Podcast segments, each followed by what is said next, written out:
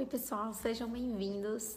Hoje eu tô trazendo para vocês, a pedidos, o mito de Hera e as características, né, do arquétipo da deusa Hera. Como a gente identifica se esse arquétipo, se a gente está vivenciando esse arquétipo para a gente levar uma vida mais consciente com relação aos mitos e aos arquétipos que inevitavelmente acontecem na vida de todo ser humano. Então, Era, pessoal, ela é o arquétipo dos relacionamentos. Quando a gente fala na deusa Era, a gente já remete ao casamento, ao relacionamento, tá? aos filhos. E hoje a gente vai falar dos dois lados dessa deusa, tá? Porque ela também tem o lado luz, mas também tem o lado sombra. Hera, ela é filha de Cronos, que é o tempo, e de Reia, né? Cronos é, toda vez que Reia tinha os filhos, né, que ele tinha os filhos, ele comia os filhos e os filhos ficavam na barriga dele, de Cronos, né? E fazendo isso, fez isso com vários filhos, né, com Zeus, com Hera. E aconteceu de a mãe Reia ajudar Zeus a escapar. Né? Teve a luta de Zeus contra o pai, contra Cronos, e ele se libertou da barriga de Cronos. Quando ele se libertou da barriga de Cronos, ele, já um homem, né? É, Zeus, ele libertou todos os outros irmãos, incluindo Hera. Ocorreu de Hera né, e Zeus, que são irmãos, se casarem. Quando Hera já estava grande, né? Grandinha, bonita, uma, uma deusa grega, né, pessoal? é, ele se interessou por ela. Alguns relatos e alguns mitos falam que ele a estuprou. Então ela, por ter essa consciência de culpa, casou-se com ele. Mas a outra versão também, em outro mito, que fala que ela, que ele se transformou num pássaro cuco e seduziu a irmã.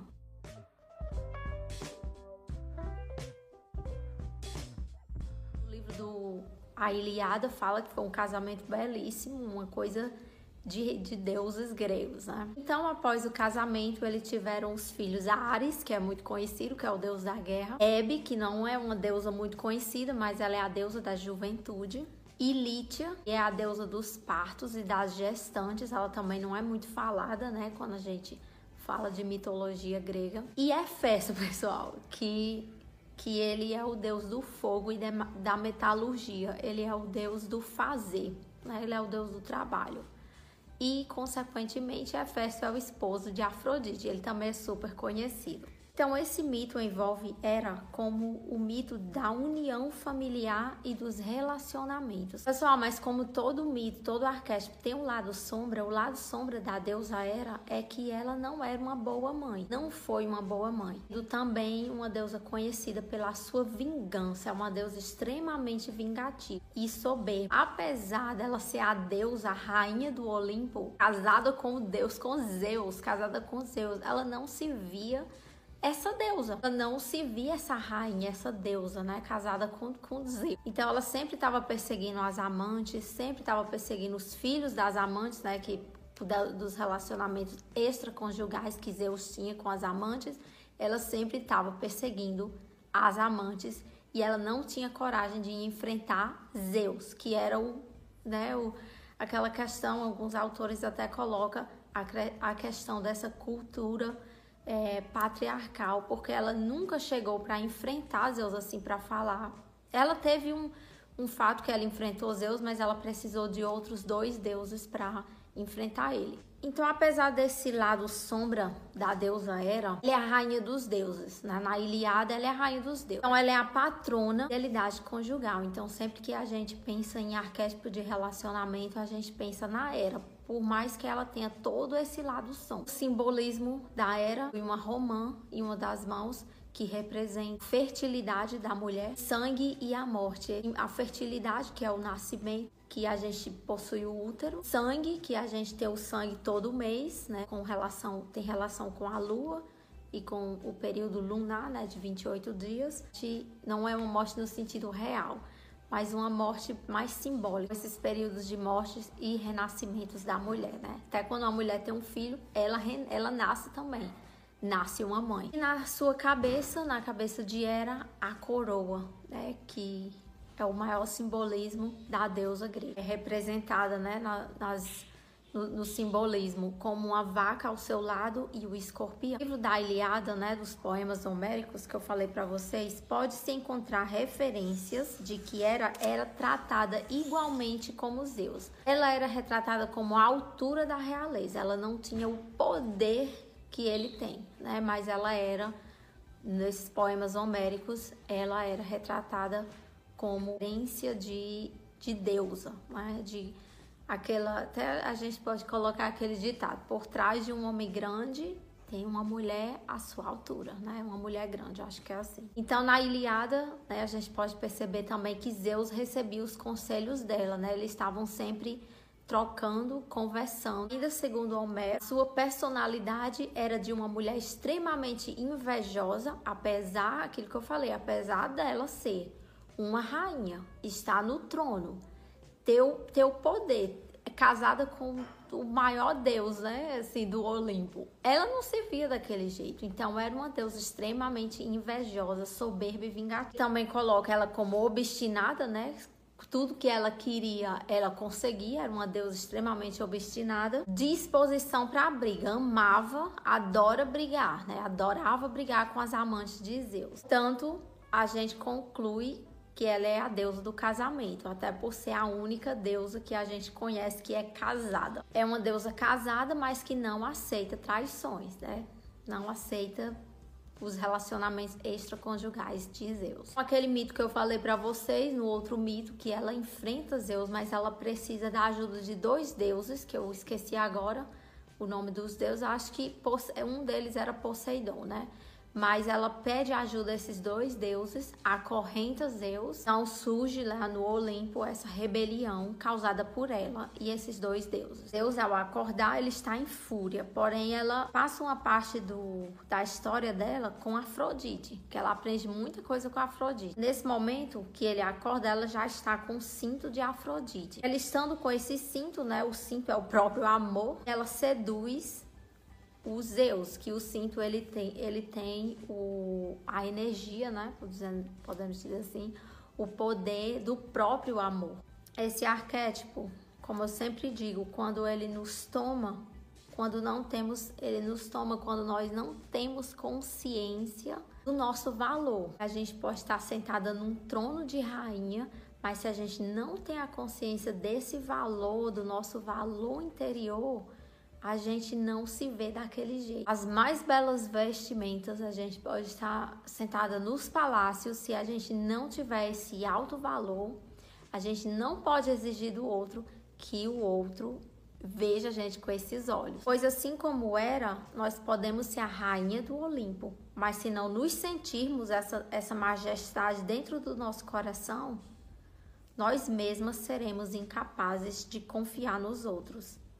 O Zeus, ele não era santo. Né? Ninguém está dizendo aqui que ele é santo.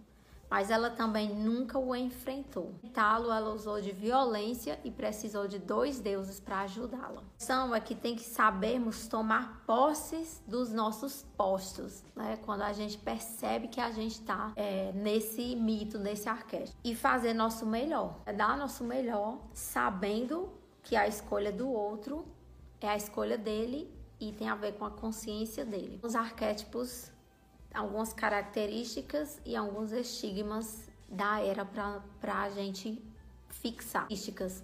Ela rege o mundo material, né? Uma, uma rainha. Ela tem poder e governança. Ela tem a liderança. Ela tem confiança, né? Isso é questionável. A confiança dela é super questionável, né? Porque ela tinha confiança em quê? Com relação ao mundo material ao castelo, né? O castelo dela por certo. Autoridade e dignidade. É uma mulher digna, nunca traiu Zeus. Até para fazer um filho, que foi o filho fora do casamento, que ela queria fazer uma vingança para ele, ela usou de uma flor que a flor que a flor que aconteceu alguma coisa lá, né? Que ela teve esse filho. É uma deusa ligada à tradição, tem uma energia prática e direta. Ela busca parcerias fortes e equilibradas com os homens, determinação. Aí aqui no, no artigo tinha paciência, né? Eu não acho, eu discordo que ela era uma deusa paciente. Paciência se ela fosse é, quando ela estava articulando os, é, as vinganças dela. Isso aí é paciência.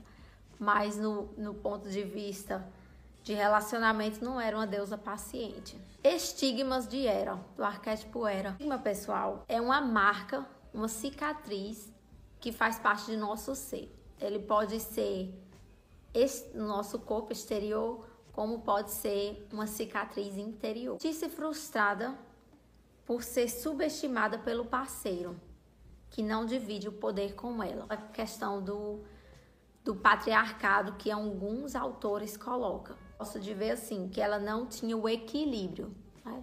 Porque num casamento a gente também não pode ficar com poder e o homem ser nosso boneco, né? E ter o equilíbrio entre os dois. A mulher tem algumas funções que a mulher também não consegue fazer, então cabe ao homem fazer. E funções que, a, que o homem não, não não tem como fazer, cabe à mulher fazer. Ela também tinha o poder limitado ao matrimônio e à família. Ela não era uma deusa como Atena, por exemplo. Isso não é ruim, tá, pessoal? A gente pode ter nosso poder dentro de casa e não tá errado. Então, o que era ela nos ensina nesse mito? Termos visão isso é uma característica dela, por mais que ela tenha todo esse lado sombra, é termos visão. As armas, a estratégia, era uma deusa que tinha estratégia, né? Não tu era pro bem, mas ela tinha estratégia. Ela sempre.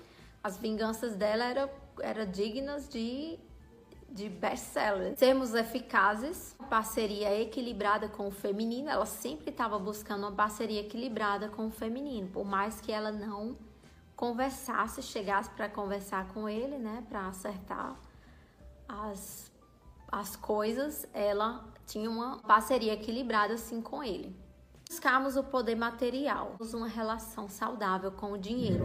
Aquele período que ela ficou com Afrodite, Afrodite ensinou muitas coisas para ela. Tem muitos mitos que falam sobre isso. E uma das coisas que ela aprendeu com Afrodite foi o alto valor, o amor próprio. Então ela não ficava atrás de homem, ela não ficava fazendo vingança, né? Se fosse uma coisa muito pesada. Afrodite lhe ensinou amor próprio cultivado em seu coração antes, para depois ela procurar isso no parceiro, procurar fora, porque não existe a gente exigir do outro que ele possa saber das nossas necessidades antes da gente saber. Agradeço vocês e eu espero vocês no próximo vídeo. Um beijo, te espero no próximo vídeo.